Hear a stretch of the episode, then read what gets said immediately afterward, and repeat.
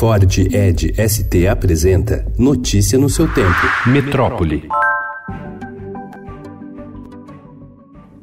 Depois de passar quase duas semanas dizendo que os dados do desmatamento da Amazônia são mentirosos, o governo Bolsonaro reconheceu ontem que a taxa está em alta, mas afirmou que os números que vieram à tona nos últimos dias foram uma interpretação equivocada. O ministro do Meio Ambiente, Ricardo Salles, encerrou o dia dizendo que os percentuais imperativos cairão. O período em que a taxa anual do desmatamento é medida se encerrou ontem e o agregado de alertas feito pelo DETER, o Sistema de Detecção em Tempo Real do INPE, entre agosto do ano passado e julho deste ano, aponta uma alta de 40% na comparação com o mesmo período do ano anterior.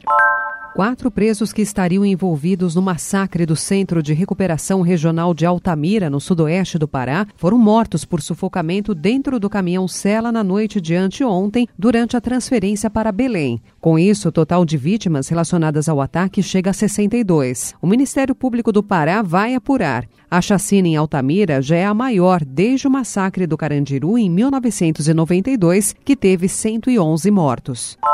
Morre o arquiteto que decifrou São Paulo e suas transformações. Benedito Lima de Toledo escreveu 12 livros sobre a capital e deixou um acervo com 40 mil fotos. O Departamento do Patrimônio Histórico lamentou a morte e destacou os prêmios urbanísticos do autor. Na mesma linha foi o Conselho de Arquitetura e Urbanismo do Brasil.